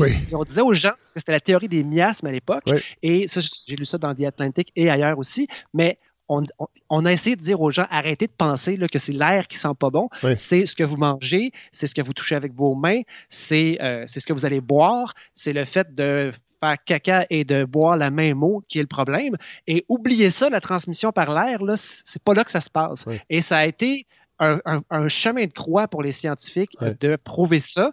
Et là, quand ça a finalement été accepté, ben là, il y a un chemin inverse qui a dû être fait dans le cas de l'influenza, dans le cas d'autres épidémies, pour dire non, finalement, euh, les aérosols et non pas seulement les gouttelettes balistiques, c'est peut-être un événement, un élément important, pas juste dans la COVID, dans d'autres déplacements de pathogènes. Et euh, quand je parlais tantôt des, parmi les grands avantages de la pandémie actuelle, c'est toute l'énergie qui a été mise par les scientifiques euh, au développement de nouvelles recherches. Eh bien, ceux qui s'attardent à la transmission par aérosol, Fred, disent qu'ils rament à compte courant depuis 20 ans et que dans les derniers six mois, ben, leurs idées ont fait plus de chemin que dans les derniers 20 ans. Et donc, Fred, si je veux juste résumer à nos auditeurs, parce que c'est souvent ce que j'aime faire, si on a l'impression que le Québec, peut-être le Canada aussi, est un peu en retard dans son, dans son statut sur les aérosols.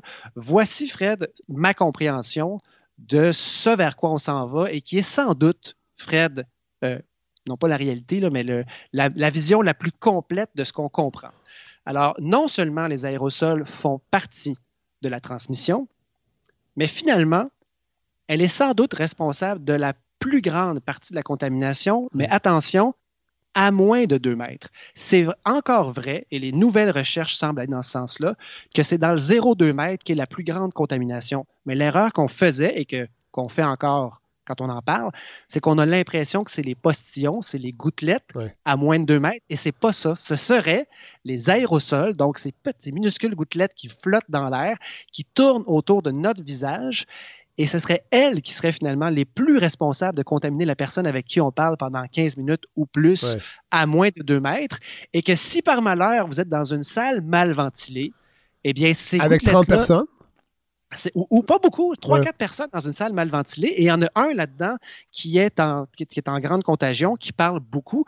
On parlait, Fred, des super propagateurs, et on se disait, mais qui est un super propagateur? Et là, on est en train de revirer ça de bord, Fred. On est en train de se dire, finalement, la question, c'est peut-être pas qui est un super propagateur. On sait que le temps de contagion, le moment où la personne est contagieuse reste un peu mystérieux. On ne sait pas trop c'est quand, mais on sait que quand la personne parle, elle est beaucoup plus contagieuse mais ce serait peut-être des situations de, de super propagation et non pas des super propagateurs. c'est intéressant. Oui, c'est vraiment ça la différence. Et il y a un autre élément très important que j'aimerais que tout le monde comprenne, c'est qu'on se rend compte que finalement, ce ne sont pas des gouttelettes, des grosses gouttelettes qui nous volent dessus directement dans la gueule ou dans la bouche ou dans le nez, ou des affaires qu'on a sur nos mains qu'on se met dans les yeux ensuite. C'est plutôt le petit nuage qui tourne autour de la personne infectée. Si on s'approche trop ou dans un endroit mal ventilé, qu'on baigne dans une concentration élevée. Donc, tu sais, dans une classe avec deux, trois enfants infectés, euh, ils ont beau avoir un masque, le petit nuage, là, il va être limité à cause du masque, mais il va toujours bien être là. Et si on n'ouvre jamais les fenêtres, bien là, on pourra contaminer deux, trois, quatre enfants. Et la grande affaire, Fred, que j'ai découvert aussi, que je n'ai pas découvert, mais que j'ai compris en lisant, c'est qu'on se rend maintenant compte que l'endroit de prédilection par lequel le virus entre, ce n'est plus, on s'imaginait que c'était les poumons, la gorge, c'est le nez. C'est l'endroit où ce virus-là se fixe le plus facilement. Et ce que ça veut dire comme nuance, c'est que tous ces gens à qui on disait vous portez le masque pour protéger l'autre, eh bien, ce n'est plus vrai. On se rend compte que de porter un masque et de le porter bien comme il faut, pincé sur le haut de son nez, ça protège également celui qui le porte. Oh, ben là, attention, encore une fois, je ne voudrais pas que ce que vous dites là nous procure un faux sentiment de sécurité si notre masque est bien placé. Eh bien, Fred, non, parce que, parce que justement, si on était, je sais que vous déconnez, mais c'est important, c'est que dans le fond, la nuance que l'INSPQ commence à avancer, c'est que même à deux mètres, gardez donc votre masque, parce que les aérosols peuvent peut-être jouer un, rôle. Eh bien, ce qu'on comprend, c'est qu'en réalité, et ce qui va peut-être être avoué dans un mois et demi, ce qui n'est pas si pire, Fred, finalement, c'est qu'on ben, est toujours bien dans les mêmes consignes. Porter le masque, rester à moins de deux mètres, puis on, l'a fait, ouvrez-les les fenêtres. Euh, et travailler sur l'aération. Et là, il y a des engagements qui ont été pris pour le monitoring de l'aération. Donc, c'est vrai, Fred, que notre gouvernement n'est pas hyper transparent, a de la misère à reculer hein, quand il, quand il s'est trompé mais la pression des médias, la pression des lettres des médecins, la pression, ils sont sensibles à ça. Oui. Tant mieux. Et, j'ai l'impression, malgré tout, que notre ami euh, pas Claude Legault, François Legault est réactif. C'est-à-dire, s'il se rend compte que son ballon ne fonctionne pas, ce gars-là s'ajuste. Et ça me ramène au printemps, puis je vais terminer avec ça, Fred. Rappelez-vous, au printemps, on disait, mon Dieu, mais il est en train de réouvrir l'économie beaucoup trop rapidement. Et là, les gens se tournaient vers le Québec en disant, oh, François Legault euh, fait un jeu de dés euh, très, très inquiétant. On allait réouvrir les CPE à Montréal, les écoles, en date du 19 mai. Et là, plus on approchait, plus on se disait, mon Dieu, ça n'a pas de bon sens. Et nous, on se préparait comme si on allait ouvrir en se disant, ça n'a pas de sens. Et il n'a pas ouvert les CPE et les écoles à cette date-là. Il a repoussé et nous, on était prêts. Et je crois bien, Fred, que si dans rapidement, d'ici 7-8 jours, il y a une hausse rapide qu'on pourrait associer aux écoles, je suis convaincu qu'il y a des mesures additionnelles touchant les écoles, Fred, qui vont être appliquées. C'est ma prédiction. Mais, ça, pour ça, Godefroy, il va falloir que le gouvernement arrête peut-être de nous dire que la majorité de la propagation se fait à la maison. Parce que en continuant à utiliser ce paradigme, c'est comme si on mettait les écoles dans des bulles et les milieux de travail. Puis là, on ne parle pas beaucoup des milieux de travail, mais euh, je serais curieux de voir ce, que, ce qui se passe sur les chantiers de construction, ce qui se passe euh, à bien des endroits. Mais c'est ça, on a décidé de laisser tout ça ouvert avec des raisons politiques tout à fait valables, mais euh, j'ai hâte de voir, sincèrement, Godefroy. J'ai des anecdotes, Fred, euh, d'écoles, d'éclosion dans les écoles, et je vois comment ça se passe. Et ça ressemble au CPE, c'est-à-dire la ligne entre, j'en ai déjà parlé ici, la ligne entre la santé publique et les écoles, elle est directe.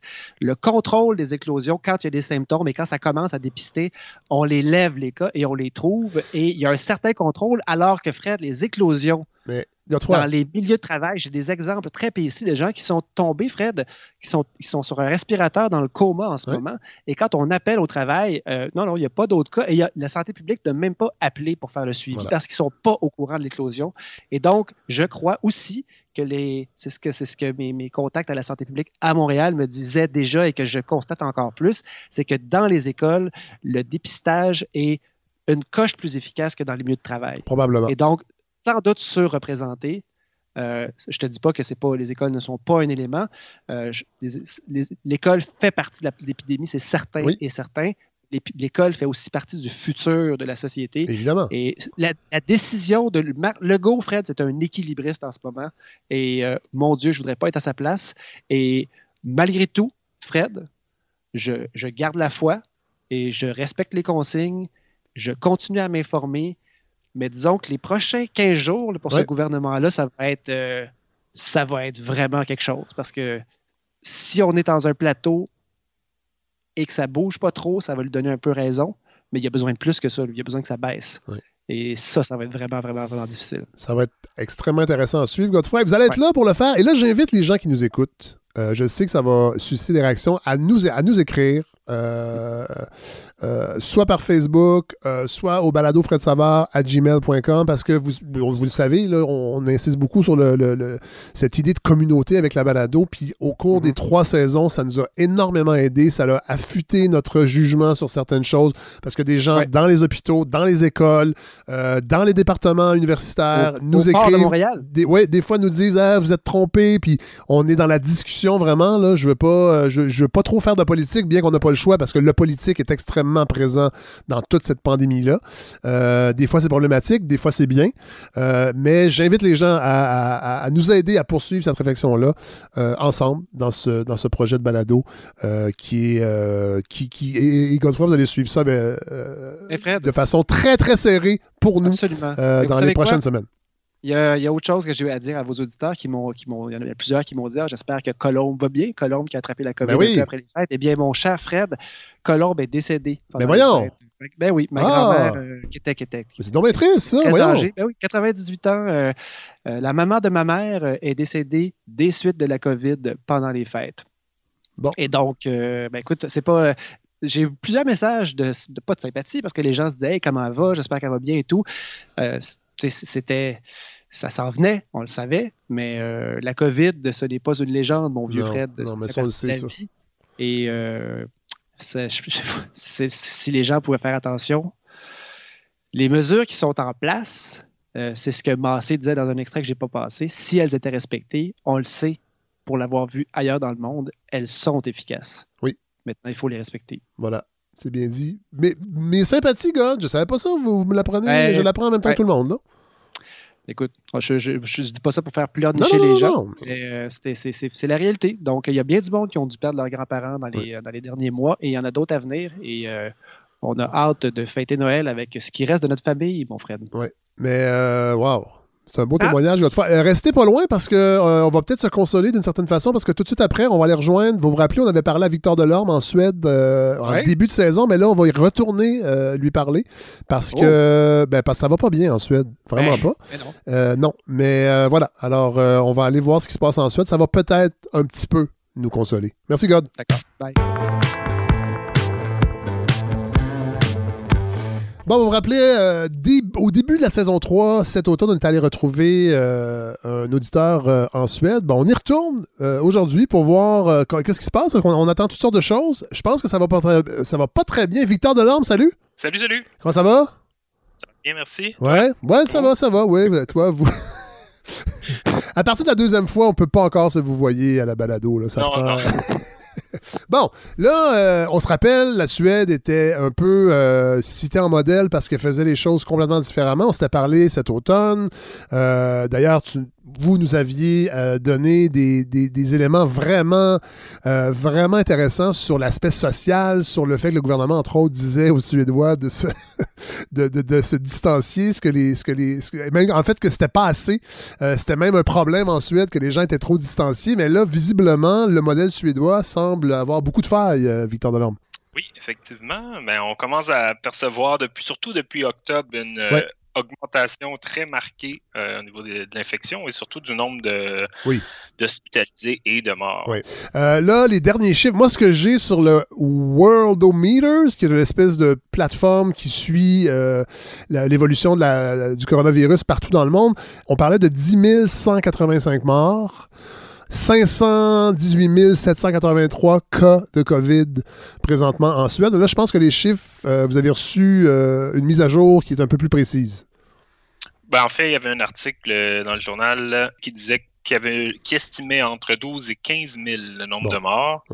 Ça va trop vite, ils sont pas capables de, garder le compte. Juste nous, situer, là présentement, les mesures qui, ont été, qui sont adoptées, euh, est-ce qu'il y a un couvre-feu? Est-ce que les écoles sont fermées? Euh, qu'est-ce qui se passe exactement en Suède? qu'est-ce qu'on a actuellement? Euh, qui étaient toutes des recommandations jusqu'au 10 janvier dernier, où on a eu une nouvelle loi qui est passée, mais qui n'est pas grand-chose. juste avant ça, on avait la recommandation depuis mi depuis mi-décembre de fermer les salles de spectacle, de concert, les bibliothèques, les piscines publiques. Avant ça, c'était encore ouvert. Bon. Ça, c'est complètement fou parce que, évidemment, que les cas explosent, mais il n'y a à peu près pas eu de changement par rapport à la vie normale, c'est-à-dire les commerces sont ouverts, les restaurants sont ouverts. Mais vous, vous nous l'aviez dit cet automne, les gens faisaient attention de toute façon. C'était comme dans la culture suédoise de rester à la maison, de rester dans sa bulle. Dans le, c'était le lagom, je crois, que vous, euh, vous utilisiez ce concept. Oui, oui, mais je... oui, oui. Oh. Mais là, avec aucune loi qui, qui, qui, est contraignante, la seule, la, loi qui ont passé le 10 janvier, ça dit que hum, maintenant, certaines recommandations sont obligatoires. Par exemple, euh, dans les lieux publics, il faut que les, commerces s'assurent d'avoir un client par 10 mètres carrés. OK. Avant, c'était une recommandation. Maintenant, c'est rendu obligatoire. Il faut que les commerces s'assurent de faire, de faire respecter ce, nombre de clients. Donc, de, faire une espèce de moyenne puis de mettre à la porte un écriteau pour dire 6 clients à la fois ou 20 clients à la fois, tout dépendant de la superficie. C'est à peu près la seule chose qui a été faite, euh, c'est cette loi-là. Il n'y a aucune autre obligation les masques, est-ce qu'il y en a? Il y a une recommandation de porter des masques aux heures de pointe dans le transport en commun maintenant. Eh boy, c'est incroyable. Restaurant, bar, par exemple, euh, l'alcool euh, n'a pas le droit d'être vendu après 8 heures le soir. Et euh, il faut garder maximum 4 par table et 1 mètre de distance entre les tables. OK. c'est quand même euh, c'est quand même encore très. En fait, le rapport entre ce que la population perçoit, la confiance envers. Vous nous aviez dit aussi cet automne que la santé publique faisait les points de presse sans la présence de gens du gouvernement. Euh, est-ce que est-ce que c'est toujours le cas? En général, euh, il n'y a pas beaucoup de gens du gouvernement dans les points de presse, journaliers du moins, s'il y en a. Ils vont venir peut-être un ministre une fois semaine ou le premier ministre une fois par mois. J'imagine que dans la population, il y a des doutes sur le modèle suédois, sur euh, comment c'est perçu, est-ce qu'il y a des tensions, est-ce que, est que les débats sont extrêmement enflammés sur les réseaux sociaux, entre autres? Non, les débats sont pas très forts. Il y a des gens qui remettent en question nécessairement, mais ça ne crée pas un débat. Euh, je pense que beaucoup de gens sont un peu, euh, même s'ils trouvent que c'est pas une situation idéale, que ça a peut-être été mal géré, ils sont quand même contents d'avoir la liberté de faire ce qu'ils veulent, ou à peu près. je pense que ça garde assez bas les, euh, débats. C'est plutôt les, gens du secteur de la santé qui, eux, ah vont aller remettre en question, puis vont vouloir avoir plus de, de punch pour euh, empêcher la propagation du virus. Donc, donc, en fait, ce qui pourrait ressembler à ici, c'est-à-dire qu'il y a des gens dans, le système de santé où souvent c'est via les universités, des spécialistes en épidémiologie, mm-hmm. bon, qui vont remettre en question certaines décisions de la santé publique. Visiblement, ensuite, c'est un peu la même chose. C'est-à-dire que les débats se font entre, si on pourrait dire, entre spécialistes, mais la population, dans le fond, est-ce que vous trouvez que, ben, je dirais égoïstement, dans le fond, les gens sont encore contents de ne pas être contraints? Par exemple, un couvre-feu. Est-ce qu'il est, est question parfois d'un couvre-feu? Est-ce que le gouvernement non, Non, on est loin de là. Je veux dire, tous les commerces sont toujours ouverts. Il n'y a même presque pas de, restrictions pour les commerces. On est vraiment loin d'un couvre-feu. Malgré l'explosion des cas, parce qu'en Scandinavie, vous êtes. En fait, il y a plus de morts en Suède que dans tous les autres pays scandinaves réunis. Depuis le début. Oui. Et même que la Suède euh, a évoqué le fait qu'elle allait avoir besoin d'aide des pays voisins dans le secteur de la santé parce que le, système est débordé. Oui. Oui, à, ce niveau-là, est-ce que vous avez des statistiques par rapport au, taux d'occupation? Euh, j'imagine c'est comme ici, c'est qu'on a réaménagé des sections pour accueillir des malades de la COVID? Exactement. Beaucoup de sections qui ont été transformées pour euh, accueillir les malades de la, COVID. Donc, euh, des sections aussi qui sont fermées pour les opérations, par exemple, comme au Québec, à ce niveau-là.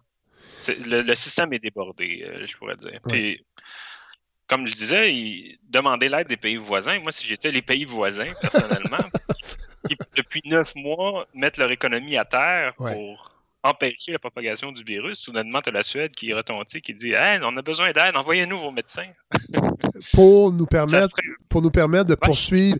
C'est parce que moi, c'est ça qui me fascine. Puis là, évidemment, euh, c'est une épidémie, donc euh, il n'y a pas de baisse en vue, bien que je crois que les cas sont... Est-ce que... Bon, j'ai lu un peu ce matin, euh, évidemment, c'est difficile d'avoir d'informations, je dirais pas fiables, mais je ne, lis pas le suédois, fait que j'ai accès, dans le fond, à des médias anglophones, entre autres, qui parlent de ce qui se passe en Suède. Mais il semble avoir une stabilisation des, des cas à chaque jour, mais le nombre de morts augmente. Oui, euh, le, nombre de, cas semble se stabiliser, mais il est très élevé, autour de 10 000 cas par jour quand même. Pour une population de 10 millions, il faut quand même le dire, c'est quand même il y a un peu plus euh, de population qu'au Québec. Oui, mais pas beaucoup. Je veux dire, Juste ma région, à moi tout seul, actuellement, euh, ma région compte 1,4 million d'habitants. On a des statistiques similaires au Québec en entier. En, nombre absolu. En, nombre absolu. Ah Donc, le même nombre de morts, le même nombre d'hospitalisations pour 1,4 million que 8,5 euh, au Québec. Euh, rappelez-nous dans quelle région vous êtes en Suède? C'est la Skåne, ça s'appelle. Okay. en français, c'est la région voisine de Copenhague. OK. En Danemark. OK. Donc au sud. De au sud, sud, sud. Voilà. OK. Là, je sais que euh, Dan Eliasson, qui était le, le, le chef de euh, la cellule de crise, on peut dire, de Suède, qui a dû démissionner euh, début janvier parce que euh, les médias ont découvert qu'il avait visité sa fille aux îles Canaries pendant Noël, malgré c'était pas une interdiction, mais c'était suggéré fortement de ne pas voyager. Donc, il y a des failles aussi du, côté des élus, des, responsables. J'imagine que ça, ça entame un peu la confiance de la population. Oui, puis ici, quand les politiciens se font prendre c'est très vite euh, une demande de démission. Euh, le ministre des Finances du Québec ne pourrait pas rester en les ministres, Fitzgibbon n'auraient pas beaucoup de plaisir en Suède, c'est ça que vous me dites? Non, pas du tout. Il serait plus, il serait plus là du tout, plus dans le portrait. Est-ce que vous avez l'impression, euh, bon, dans, dans, vos réseaux sociaux, là, je parle pas les réseaux, les médias sociaux, mais dans, dans, vos, vos, amis, votre famille, est-ce qu'il y a une inquiétude? Est-ce qu'on sent que euh, la situation est hors de contrôle euh, et que, parce qu'ici, ben, vous, vous, vous, le savez, parce que vous avez encore des contacts avec des Québécois, vous savez ce qui se passe. Ici, il y a vraiment des débats assez intenses entre par rapport au couvre-feu, mais par rapport à ce que le gouvernement euh, demande aux gens versus euh, des, permissions dans des secteurs de l'économie. Il y a vraiment beaucoup de débats. C'est très divisif. Est-ce qu'on euh, on observe la même chose en Suède? Pas, aussi, fort que ce qu'on voit au Québec. la situation qu'on avait, ce qu'on avait abordé comme sujet la dernière fois, l'espèce de panique, euh, peur que moi, vu de la Suède, on perçoit du Québec avec les médias, puis euh, les points journaliers. Et malgré le nombre de cas qui explosent ici et tout, on ressent pas ça ici. OK. Comment vous l'expliquez, ça? Connaissant les deux cultures euh, québécoises et suédoises. Là, j'ai aucune idée comment ça. Sérieusement, ça, ça commence à être les cas commencent à être élevés, le nombre de morts commence à être élevé, et il semble toujours avoir une espèce de. Euh, je sais pas. Euh, les gens semblent pas trop s'en faire. Mais, même moi, j'ai contact avec ma famille, j'ai des contacts avec des amis, famille, je sais ce qui se passe au Québec. Ça m'empêche pas, moi, d'aller euh, une fois vers deux semaines prendre un verre avec un autre ami québécois, par exemple. Sur une terrasse extérieure dans un parc. Parce qu'on sait qu'on peut commander direct avec une application, qu'il y a de l'espace entre les tables, qu'il n'y a pas beaucoup de monde. C'est quand même fou. C'est vraiment deux réalités. C'est pour ça que je voulais vous parler. Puis évidemment, je veux pas dire que ce, que, ce qui se fait en Suède euh, est mieux ou, pire qu'ici, mais, mais il faut quand même retenir que les aucun pan de l'économie a été fermé. Il n'y a, pas de. Les, les, gens ne profitent pas de, subventions euh, d'appoint qui ont été créées lors de la COVID comme ici, avec évidemment les milliards de déficits qui s'accumulent. Moi, c'est ça qui me fascine. Est-ce que vous avez... Ben vraiment, vraiment, parce qu'ici, euh, je veux dire, moi, je connais beaucoup de gens, entre autres dans le milieu culturel, qui, euh, ben, qui sont en détresse vraiment financière et psychologique. Il y en a qui, évidemment, qui décident de faire, qui, ont, qui se sont recyclés. il, y a des, il y a des commerces, il y a des, des, secteurs entiers de l'économie qui vont pas se relever, entre autres les restaurants aussi, les bars. et, on arrive, évidemment, il y a plus de cas en Suède et ça, ça risque de continuer. Mais, mais, reste qu'au final, ça devient difficile de départager si la, la, stratégie suédoise était si mauvaise. Euh, et là, je dis ça avec, en toute réserve. Euh, quand on sait les, impacts euh, périphériques euh, que, la COVID a eu, oui, il y a eu des morts ici aussi, mais il y a une détresse psychologique aussi qui est de plus en plus palpable. Euh, et en Suède, on a quand même, on a quand même décidé d'amoindrir ce choc-là, si on peut dire. On en paye peut-être le prix aujourd'hui, mais nous aussi, on paye le prix d'une certaine façon. Est-ce que vous avez l'impression que la Suède continue dans cette espèce d'idée d'immunité communautaire plus ou moins assumé? Oui, euh, officiellement, c'est non assumé, on s'entend. C'est ça, ils, disent pas. Il n'y a euh, euh, aucune personne haut placée qui va dire qu'il y avait un but d'immunité collective. Mais je sais pas, j'ai comme l'impression qu'ils se croisent les doigts et qu'ils attendent que le, vaccin fasse son effet. Ouais. Puis la campagne de vaccination ensuite, comment ça se déroule? Parce qu'ici, il y a eu quelques ratés. Évidemment, il y a, il y a, Pardon? Une semaine et demie. Ça vient de commencer il y a une semaine et demie, deux. OK. Et par le passé, est-ce que, je, ben, je ne sais pas, mais j'ai l'impression qu'avec une société suédoise qui semble quand même relativement bien organisée, euh, j'imagine qu'il n'y a pas de crainte. Est-ce qu'il y a des craintes dans la population que la campagne ait des ratés, qu'elle ne se déroule pas assez vite? Euh, est-ce qu'il y a des gens qui contestent l'ordre prioritaire? Euh, en fait, le, le, Tegnell, la personne en charge justement du système de santé, on va dire, d'organiser euh, la vaccination. des épidémies. Je ne sais pas comment le traduire en français. Euh, c'est une des premières fois que le gouvernement ne suit pas son conseil. Euh, il disait de ne pas vacciner les gens du, qui travaillent dans le réseau de la santé, mais de commencer juste par les centres de personnes âgées, les personnes les plus vulnérables âgées. et le gouvernement a dit non, on va aussi vacciner en parallèle les hôpitaux les plus affectés, le personnel des hôpitaux. Je pense que vous avez aussi un débat similaire au Québec à, propos de ça. Tout à fait oui, ils ont des autres aussi, les mêmes questions, je pense, à savoir euh, qui qu'on Il y a tellement de monde prioritaire qu'ils ne savent plus trop oui. les envoyer.